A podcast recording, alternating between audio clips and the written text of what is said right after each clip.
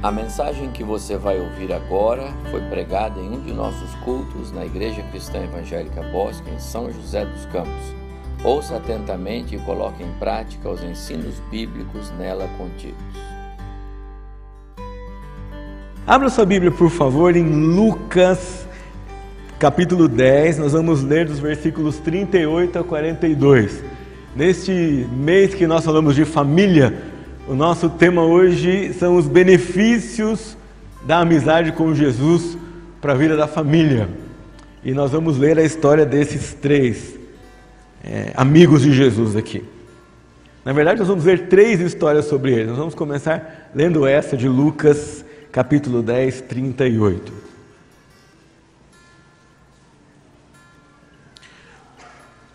Diz assim o texto bíblico: Quando eles seguiam viagem, Jesus entrou numa aldeia e certa mulher chamada Marta hospedou na sua casa. Marta tinha uma irmã chamada Maria, que, assentada aos pés do Senhor, ouviu o seu ensino. Marta agitava-se de um lado para outro, ocupada em muitos serviços. Então se aproximou de Jesus e disse: O Senhor não se importa com o fato de minha irmã ter deixado que eu fique sozinha para servir? Diga-lhe que venha me ajudar.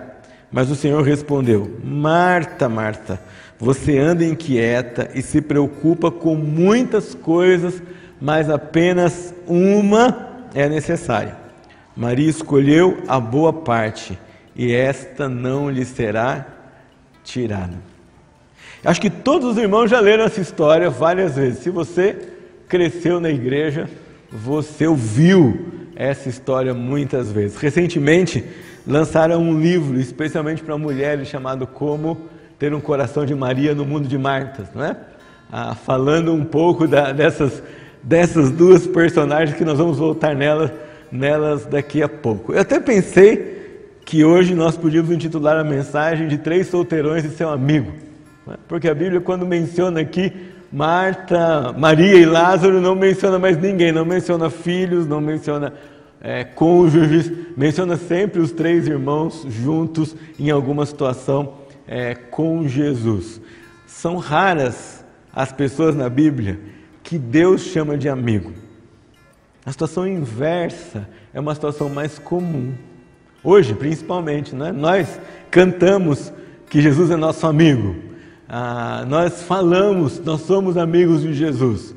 Mas algumas pessoas na Bíblia que Deus diz que ele é amigo delas. Por exemplo, Abraão, quando Isaías cita Abraão, ele fala: Olha, como disse Abraão, e Deus diz: Meu amigo. E é o caso desses três também. Jesus nutria com eles uma amizade é, com, incontestável, muito clara na palavra de Deus. Como é que a gente sabe disso? Quais são os sinais dessa amizade? Primeiro, Jesus visita Marta, Maria, Maria e Lázaro, quase sempre nessa ordem que leva a gente a crer que Marta não era só a irmã mais velha, como também era a proprietária da casa onde moravam os outros dois irmãos.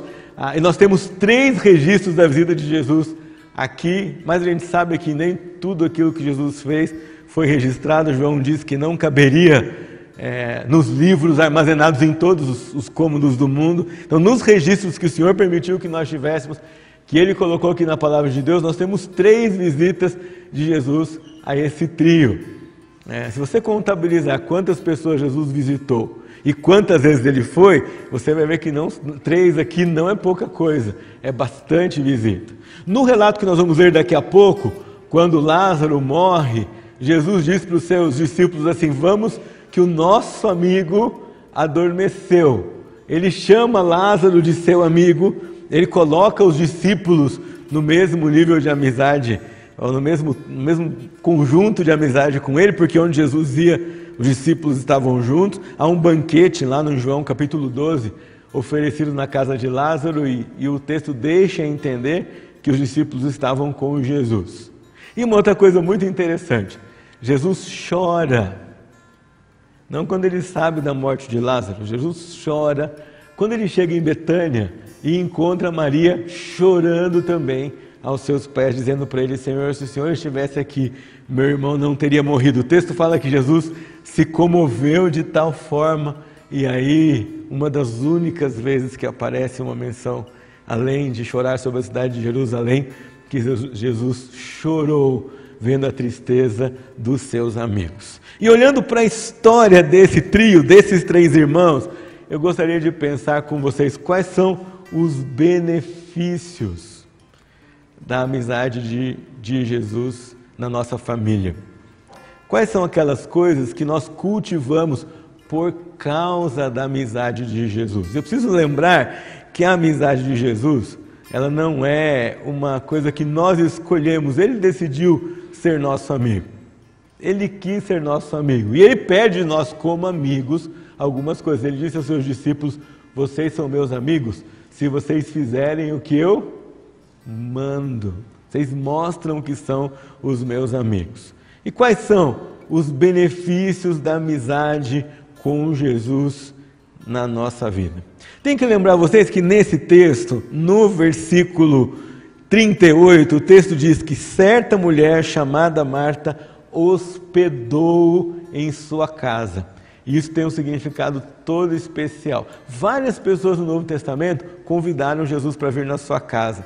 Outras pessoas o convidaram para uma refeição. Zaqueu, depois de ter experimentado a salvação, o arrependimento, a mudança de vida, leva Jesus para sua casa, oferece a ele um banquete. Jesus prepara uma refeição é, com os seus discípulos em uma casa emprestada antes de sua morte. Mas aqui o texto nos informa que essa certa mulher, chamada Marta, morada, morava numa aldeia a uns três quilômetros mais ou menos de Jerusalém, aldeia chamada de Betânia, em outro lugar conhecida como aldeia de Marta e Maria, ela hospedou Jesus na sua casa. Ela recebeu Jesus como hóspede em casa. Não sei quantos de vocês têm a experiência de hospedar, ou já tiveram a experiência de hospedar alguém. Quando eu era criança, lá em Barbacena, não, aqui em São José dos Campos, havia muitos movimentos evangelísticos. Os vencedores por Cristo andavam nessa região cantando e evangelizando. E quase sempre os apelos para os irmãos na igreja eram, eram que recebessem, recebêssemos essas pessoas em casa. Receber essas pessoas em casa envolvia um enorme. Eu ficava muito feliz de dormir na sala e deixar minha cama para as pessoas que vinham cantar e falar de Jesus ali na igreja. A gente se movimentava, arrumava a casa de um jeito diferente, colocava lá o quarto mais bonito, a melhor roupa de cama, põe uma florzinha, deixava o quarto cheiroso, preparava uma comida especial, porque receber alguém em casa era uma coisa muito importante. Marta também quer receber Jesus muito bem. Puxa, a gente não pode condenar Marta assim tão facilmente. Afinal de contas, tem um hóspede em casa. Se todo mundo fosse se ocupar da, da atividade de Maria, quem prepararia o almoço?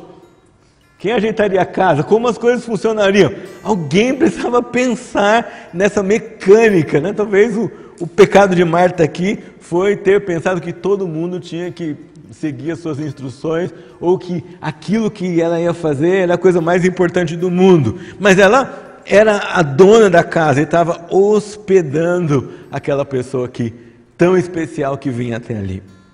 Nós temos um benefício da nossa amizade com Jesus de hospedá-lo na nossa vida e hospedando na nossa vida, hospedá-lo também em nossa casa. O problema é que, às vezes, no dia a dia, nós nos esquecemos de que Ele é o nosso hóspede constante. Na verdade, quando tem um hóspede em casa, as crianças se comportam melhor, prestam mais atenção nas ordens dos pais, algumas coisas funcionam melhor. Você e eu precisamos lembrar que Jesus é o nosso hóspede constante. Ele está ali todo o tempo. Ele veio na sua vida e ele não se interessa só pela nossa vida como indivíduos, mas ele se interessa também em nossa casa. E na nossa casa deve ter o seu lugar preservado.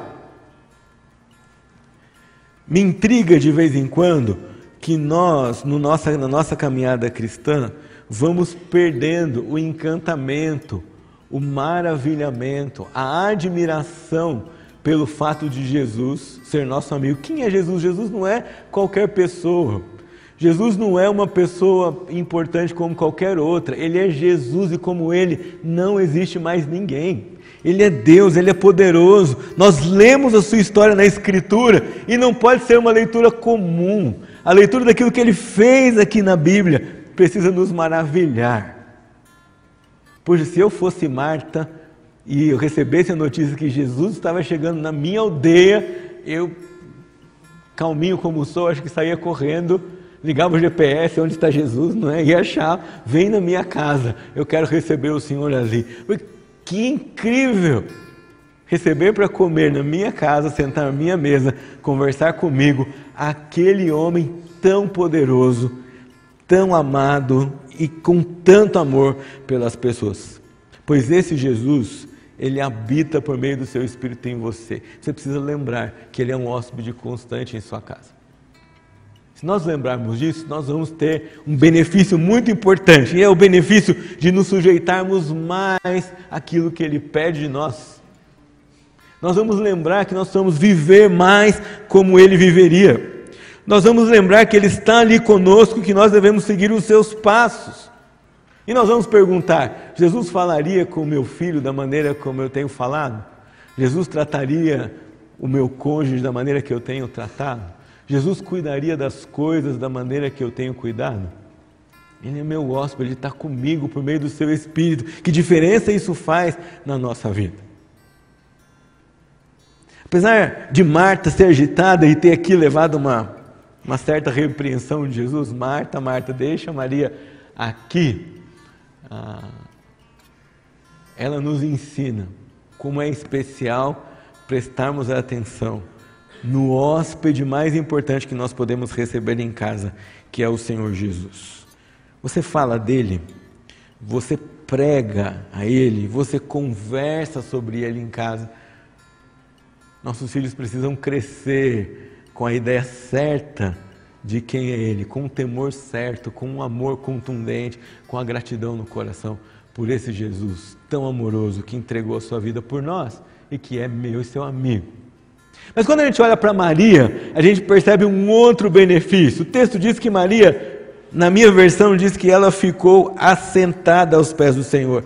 Uma outra versão diz que ela se quedava aos pés do Senhor. E a palavra que está aqui no texto original é que ela ficava literalmente, ela ficou literalmente petrificada diante de Jesus. Ninguém moveria Maria daquele lugar. Marta poderia falar o que ela quisesse. Poderia, poderia apresentar 300 argumentos porque você precisa ajudar o seu irmão. Daria Maria daquele lugar. Isso me leva a pensar que a amizade com Jesus envolve dar a Ele não só lugar em casa, mas tempo para Ele. Quanto tempo você e eu, em casa, separamos para Jesus? Você pode dizer assim, ah, pastor, mas eu estou com Jesus a vida toda, não é? Todo tempo, todo lugar, ouço Jesus, falo de Jesus, oro a Jesus, deve continuar fazendo isso.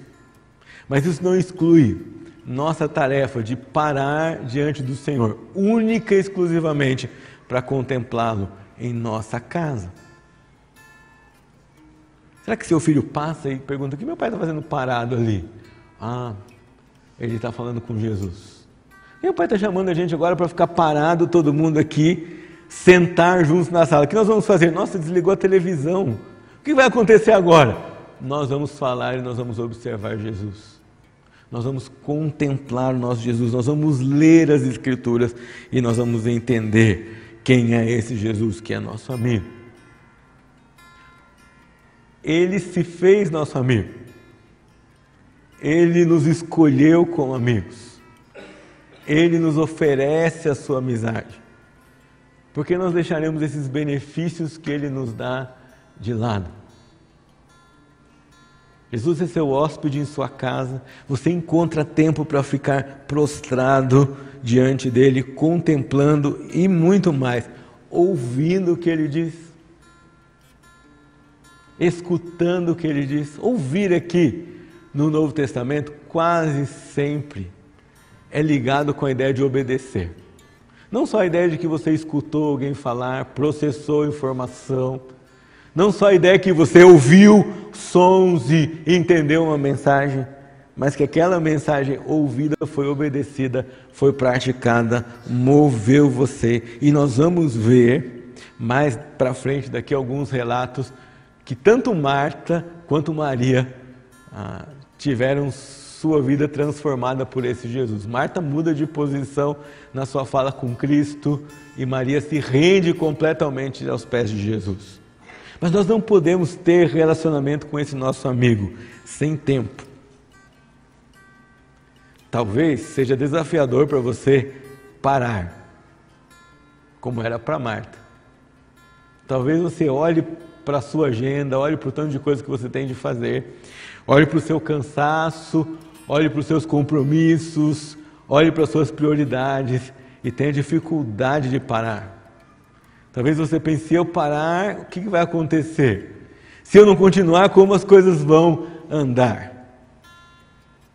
Mas nós precisamos dar tempo a esse nosso amigo Jesus.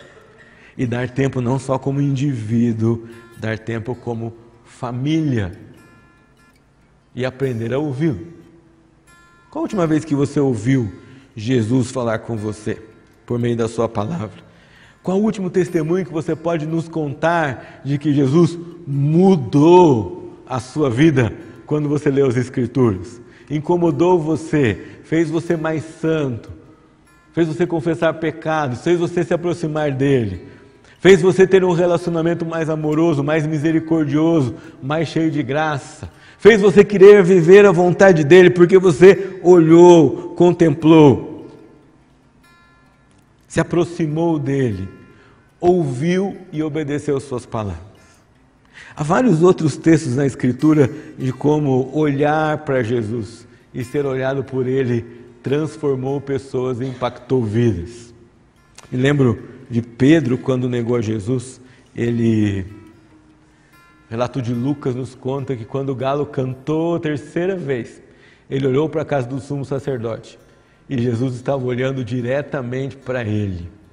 Não sei você, mas toda vez que eu leio esse texto eu sinto um frio na barriga, imaginando como foi para Pedro. Falou: Eu não vou negar o Senhor, eu vou seguir o Senhor até a morte. Ele nega a terceira vez, ele olha para a casa do sumo sacerdote e olhos nos olhos de Jesus como se ele lembrasse das palavras do Senhor, chora compulsivamente arrependido. Mas há mais um texto que fala para nós de Marta, Maria e Lázaro. Eu queria que você abrisse comigo agora, João capítulo 11. E eu não vou ler o texto inteiro, porque ele é bastante grande. Nós vamos aqui, essa história vai do versículo 1 até o versículo 44. Mas eu quero ler com vocês justamente a parte onde o autor descreve as reações de Marta e de Maria. E nós vamos então lá para o versículo 20. O que está acontecendo aqui? Jesus é avisado que seu amigo estava doente e ele diz aos seus discípulos: essa enfermidade não é para a morte, mas para a glória de Deus. Ele não diz que Lázaro não vai morrer. Ele diz que o final daquela enfermidade não era a morte. Ele já sabia o que ia acontecer. E, e, e foi, continuou os seus afazeres. Quando chega até lá, no final, mais para frente, ele ouve a notícia dizendo que é, Lázaro havia já sido morto e sepultado. Ele chega aqui então no versículo 20, quando ele encontra com Marta, e o versículo diz assim: Marta, quando soube que Jesus estava chegando, foi encontrar-se com ele. Maria, porém, ficou sentada em casa. Esse, esse versículo ainda combina com o de Lucas, não é? Marta mais agitada, com mais rodinha nos pés, já foi logo resolver a sua situação. Maria ficou um pouquinho mais calma lá na sua casa, esperando. Mas Marta diz assim: se o Senhor estivesse aqui, o meu irmão não teria morrido. Se a gente parar de ler o texto aqui, a gente pensar, ah, essa é a Marta de Lucas capítulo 10. Está de novo aqui falando com Jesus: olha, por que, que o senhor não tem uma atitude diferente? Mas o texto não para por aqui. o texto mostra uma Marta para nós com uma nova compreensão, porque ela diz: Mas também sei que mesmo agora, tudo que o Senhor a Deus, pedir a Deus, Ele concederá. E Jesus disse para Marta: O seu irmão há de ressurgir. Mas Marta não entende, porque ela responde: Eu sei que ele há de ressurgir na ressurreição no último dia. E Jesus declarou: Eu sou a ressurreição e a vida, quem crê em mim, ainda que morra, viverá. E todo que vive e crê em mim não morrerá eternamente. Você crê nisto? É a queima-roupa. Jesus pergunta para Marta, e Marta respondeu: Essa é a declaração mais importante de Marta no contexto dessa história. Sim, Jesus, eu creio que o Senhor é o Cristo, o Filho de Deus que devia vir ao mundo. Você percebe que aqui Marta já não olha para Jesus e fala assim: Ah, mas olha, segundos antes que o Senhor tivesse chegado, o que, que o Senhor vai fazer? Vai fazer alguma coisa diferente com Lázaro? O que, que eu tenho que, que fazer? Ela só diz: Senhor, se o Senhor não estivesse aqui, ele não teria morrido. E Jesus responde para ela: Marta, eu sou a ressurreição e a vida. Você entende isso e Marta reconhece então muito mais do que Jesus como fazedor de milagres ou aquele que era capaz de ressurgir, ou fazer ressuscitar o seu irmão. Mas ela reconhece a identidade de Jesus que vários dos seus discípulos ainda não tinham reconhecido. Na Escritura, Pedro reconhece, os outros ficam confusos, mas ela olha para ele e fala: Sim, Jesus, eu reconheço que o Senhor era o Messias prometido. Lázaro aqui já tinha saído de cena. A preocupação aqui já não era mais se o irmão ressurgiria ou não naquele momento. Ela havia declarado: Senhor, eu sei que no final de todos os tempos, que quando chegar a hora ele vai ressuscitar. E Jesus interpela um pouco mais. Ela declara: O Senhor é o Filho de Deus, do Deus vivo. Outro benefício da amizade com Jesus é declarar a nossa fé e a singularidade de Jesus na nossa vida. O Senhor é o Cristo, o Filho de Deus que deveria vir ao mundo. E Deus disse para Jesus disse para Marta, Marta, vai chamar Maria. E Marta obedece imediatamente e chama sua irmã. Quem é Jesus para você? Como você declara sua amizade com Jesus? Como você fala de Jesus? Quanto você compreende de Jesus? É um privilégio da amizade que nós temos com Ele. Quanto você compreende do que Ele fez por você? Quanto você compreende da pessoa dele? Quanto você compreende das qualidades dele? Quanto você reconhece essas qualidades na sua vida? São benefícios da amizade que nós desenvolvemos com Ele. Se você estivesse na roda de conversa de Jesus e ele perguntasse para você: Quem você diz que eu sou? Qual seria a sua resposta? O Filho de Deus, o Cordeiro de Deus, aquele que foi escolhido antes da fundação do mundo para nos salvar. O meu irmão mais velho, o primogênito daqueles que dormem, porque foi o primeiro a ressuscitar. O Cristo ressurreto, que venceu o último inimigo, a morte. Como nós já cantamos aqui, o Alfa e o Ômega, o princípio e o fim, o Messias, o Rei dos Reis. Quem é Jesus para você? Como você o declara? Como você fala a respeito dele? E como você declara isso para o próprio Jesus? Pode para você, para você algo óbvio, pode para você parecer para você algo básico, mas é muito importante que esse algo óbvio e que esse algo básico seja convicção no seu coração, automática, constante, pulsante e saia pelas suas conversas, não só em casa, mas quando a partir da sua casa ou quando você recebe gente em sua casa, essas pessoas possam ouvir da sua boca que Jesus é o Cristo, o Filho de Deus, que devia vir ao mundo e que morreu no meu e no seu lugar. Quando perguntam para você sobre Jesus, o que você diz sobre ele? Quando perguntam para você sobre o poder de Jesus, o que você diz sobre ele? Quando perguntam para você sobre a salvação de Jesus, o que é que você fala para ele?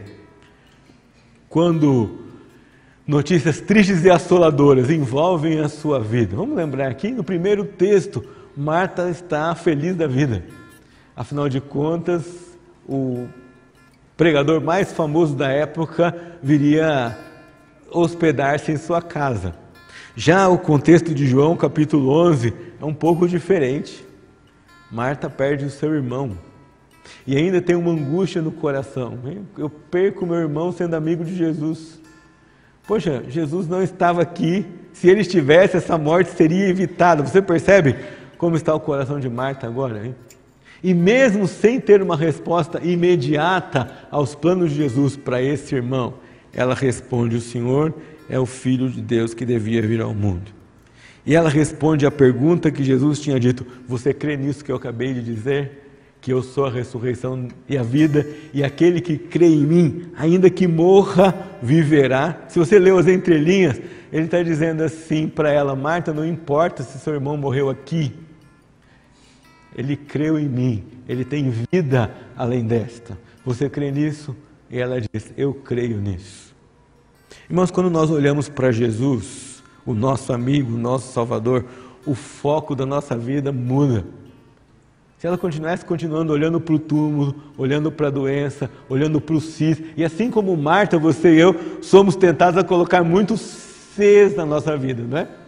Olha, se tivesse acontecido de outro jeito, se ele tivesse evitado isso, se não tivesse feito isso, se o outro tivesse tomado essa atitude, se eu tivesse tal coisa. E o se nesse contexto é a palavra da incerteza. E nesse sentido a gente não tem uma boa notícia porque Deus não promete responder todos os nossos sis com qualquer resposta que é, venha satisfazer o nosso coração ou de acordo com a nossa vontade. Quando Marta pergunta para ele, Jesus, se o Senhor estivesse aqui, quando Marta diz para ele, o meu irmão não teria morrido, ele não responde o sim de Marta. Ele fala, Marta, eu sou a ressurreição e a vida, você crê nisso? E de olho em Jesus, Marta passa a olhar na ressurreição de todos os, os santos. E fala, eu creio que o Senhor é aquele que deveria vir ao mundo. Você olha para Jesus na sua família, você desvia os olhos dos seres, das lutas, das, da escassez, da abundância, das surpresas que vem na sua vida. Você olha para ele, ele é seu amigo. Ainda que você tenha que continuar convivendo com uma situação triste, ele é o Filho de Deus que viria ao mundo. E abraçá-lo como seu amigo faz toda a diferença no momento da tristeza e da dificuldade olhar para Ele como Filho de Deus que veio ao mundo por amor a você, que desistiu da sua glória por amor a você, que se sacrificou por amor a você, que morreu para que um dia a morte não fosse definitiva na sua vida, faz toda a diferença. Isso é um benefício só daquele que tem amizade com Jesus. Você declara fé olhando para Jesus. Irmão, se nós olharmos as circunstâncias, nós não vamos declarar fé, nós vamos alimentar o nosso coração com todos os seres que a nossa criatividade pecaminosa consegue produzir. Garanto para você que em qualquer momento de luta, se você quiser achar outras saídas, você vai achar um monte delas. Você vai criar várias delas, você vai pensar e imaginar várias delas. Ainda que o ser permaneça, nós temos o ainda que no lugar. Eu sou a ressurreição e a vida, aquele que crê em mim, ainda que morra. Né? Ainda que morra, viverá. E todo que vive e crê em mim não morrerá eternamente. Quando o Alfa e o Ômega aparecer entre as nuvens e declarar está tudo acabado. Tudo isso vai ficar para trás. E você crê nesse que tem o poder de trazer a vitória definitiva a todos nós no dia que o Pai já determinou. Olhe para isso, olhe para Ele e declare isso. Jesus, o meu amigo, é o Filho de Deus que deveria vir ao mundo. Jesus, o meu amigo, é o meu Salvador.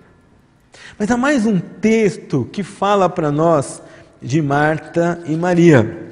E está no capítulo 12 de João. Na verdade, fala de Lázaro e Maria. Não sei se você já prestou atenção aqui, mas Lázaro é ressurreto. Todos ficam maravilhados com o que, acontece com ele.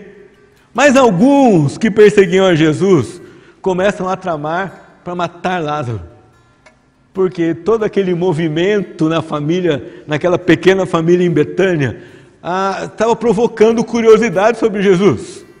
E muita gente estava cedendo, se convertendo, indo atrás de Jesus, e aquilo não tinha agradado às autoridades daquele momento. O pessoal vinha, o texto no capítulo 11, ainda versículo 45, diz: Muitos dos judeus que tinham vindo visitar Maria, vendo o que Jesus havia feito, creram nele. Outros, porém, foram até os fariseus e lhes contaram o que Jesus havia feito. E ele já começa: Nós temos um problema fazem planos, inclusive para matar Lázaro, isso está lá no capítulo 12, versículo 9. Como também apressam os seus planos é, para a morte de Jesus Cristo.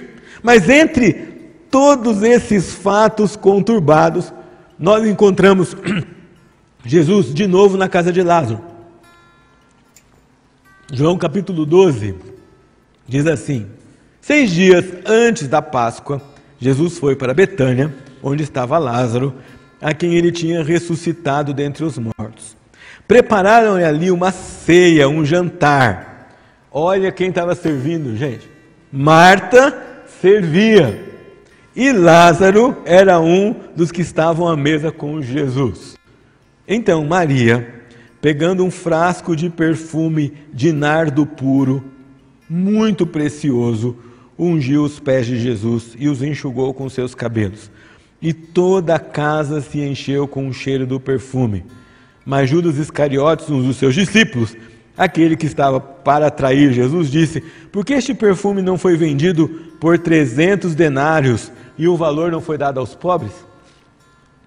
E ele, ele disse isso porque não se preocupava com os pobres, mas porque era ladrão e, tendo a bolsa do dinheiro, tirava o que era colocado nela. Mas Jesus disse: Deixa que ela guarde isto para o dia do meu sepultamento, porque os pobres estão sempre com vocês, mas a mim vocês nem sempre terão. De novo, Jesus está na casa dos seus amigos, à vontade, dessa vez participando de um, uma ceia, uma ceia, gente. Era uma ceia, certo? Com vários, vários, um cardápio muito, muito bom, muito variado, muito gostoso à mesa. Era um jantar de amigos. E acontece uma coisa muito interessante: os irmãos entram em ação da forma que sempre é, estavam. Preparam um banquete e Marta é a cozinheira, não é? De novo, se Marta não está ocupada com essas coisas, quem vai servir a mesa? Mas ela serve a mesa, recebe o seu amigo com alegria. Maria aparece para dar um presente para Jesus. Nardo era uma erva o nardo puro era um perfume produzido por ervas que se encontram na região do Himalaia. Eu não sei se você vai ter a geografia aqui na sua cabeça, mas eles estavam em Israel. O Himalaia é um pouquinho longe. Ou seja, não se conseguia comprar nardo facilmente ali no, no máximo, na esquina. Né? Tinha que esperar a importação chegar, passar um grupo de mercadores que não só tinha o nardo, mas sabia produzir esse perfume. O texto menciona para nós que eram 300 denários. O denário era um salário de um dia de um trabalhador comum. Então faz conta comigo. 300 denários, o ano tem 365 dias. Era mais ou menos o salário equivalente a 300 dias de trabalho. O que essa mulher colocou num vaso de alabastro. Não só o, o, o perfume, mas o vaso também era feito de um material especial ah, fino, requintado, e ela prepara todo esse presente singular que não daria para qualquer pessoa e quebra e derrama esse presente nos pés de Jesus. Outros textos vão dizer que ela derrama na cabeça de Jesus, que significa que esse perfume foi derramado no corpo inteiro. Os judeus tinham o costume de perfumar o corpo, os corpos da, daqueles que é, faleciam e quando eram sepultados, esses corpos eram perfumados. Vocês vão se lembrar do relato da ressurreição de Jesus, que as mulheres vão logo cedo no túmulo para jogar perfumes no corpo de Cristo e não o encontram. De certa forma, Jesus faz uma menção aqui, dizendo que Maria já o preparava para o dia do seu sepultamento.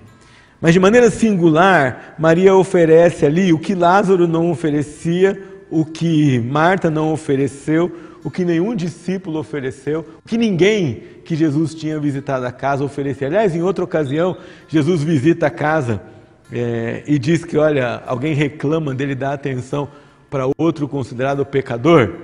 E Jesus fala: Eu cheguei aqui na sua casa, você nem me deu água para lavar as mãos e o rosto. Maria faz mais do que isso. Oferece a Jesus o melhor que ela tinha. E eu preciso dizer para vocês que benefícios da amizade com Jesus envolve reconhecer que sem Jesus nós não podemos nada. Por isso nós oferecemos a Ele o melhor que nós temos e o melhor que nós somos. Nós precisamos reconhecer que sem Jesus nós não teríamos alegria nem nas coisas mais comuns da nossa vida. Paulo fala que a nossa fé não teria sentido se Jesus não tivesse morrido e ressuscitado. Você podia ter tudo, você podia experimentar tudo, sua vida podia ser boa com todos os requintes, mas sem Jesus tudo isso esmaece, some, desaparece, perde o sentido na nossa vida. E a amizade com Jesus envolve demonstrar isso a Jesus. É tão rico o significado disso, porque quando ela quebra o perfume, o texto diz que era um perfume muito precioso. Ela unge, ungir aqui, meus irmãos, é a mesma palavra para untar.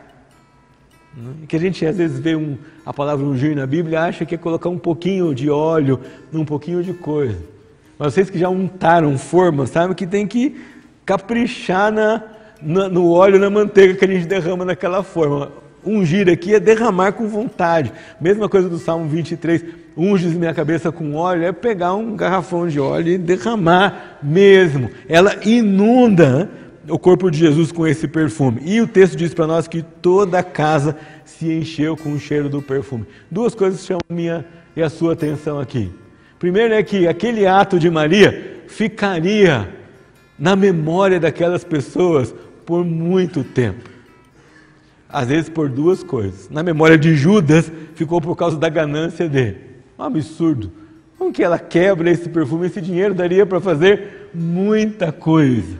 Mas na memória dos outros, ficaria o testemunho de um coração grato, de uma pecadora salva por Cristo, de uma irmã alegre porque Cristo trouxe o seu irmão de volta à vida e por causa do testemunho dele, muitos creram em Jesus de alguém que não punha sua esperança em si mesmo, mas devotava o seu melhor, a sua vida, sua adoração a esse que era a razão da sua salvação. Era uma outra maneira de dizer para Jesus: Eu creio que o Senhor é o Filho de Deus que deveria vir e morrer no mundo. Não sei se você percebe que o cheiro é uma das maneiras mais impressionantes de memorizar as coisas. Já teve aquela sensação que você passou perto de um lugar, sentiu um cheiro e falou assim: hum, lembrei da cozinha da minha avó. Né? Lembrei do que minha avó fazia, lembrei daquela carne que minha avó preparava. Hum, lembrei do meu prato predileto. O cheiro ativa a nossa memória de uma maneira especial. Em outro lugar das Escrituras, nós somos chamados a exalar o bom perfume de Cristo. A Escritura insiste com a gente nessa figura e nós precisamos aprender que dar o melhor da nossa vida, dar o nosso perfume mais precioso, entregar isso a Jesus, entregar para Jesus aquilo que custa, aquilo que é importante, aquilo que é valioso, demonstra a nossa amizade com Ele e demonstra o nosso coração grato por tudo aquilo que Ele fez para nós. Se eu olhar para mim, se você olhar para você, você vai achar pouca coisa ou nada que você possa oferecer a Jesus e que seja propriamente seu. Mas porque Ele salvou você, você pode dar a Ele o seu louvor, o seu amor. E mais do que isso, pode mostrar a todos que estão à sua volta quem é Ele, como é o seu amigo e como você é grato, e como você não se contém para exalar o perfume dele, a identidade dele, aquilo que ele fez por você. Jesus é seu amigo, ele é amigo da sua família. Na sua casa, aqueles que frequentam sua casa conhecem vocês como amigo de Jesus. tanto que vocês falam, quanto Jesus ocupa da conversação de vocês, quanto Jesus ocupa dos planos de vocês, quanto Jesus ocupa do orçamento de vocês, quanto Jesus ocupa do tempo de vocês. Ele é nosso amigo mais especial.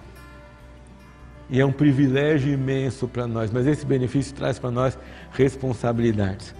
A responsabilidade de investir tempo em contemplar quem Ele é, a responsabilidade em declarar a nossa singularidade dele em nossa vida e a responsabilidade de dedicar a Ele o nosso melhor, todo o nosso amor e toda a nossa gratidão.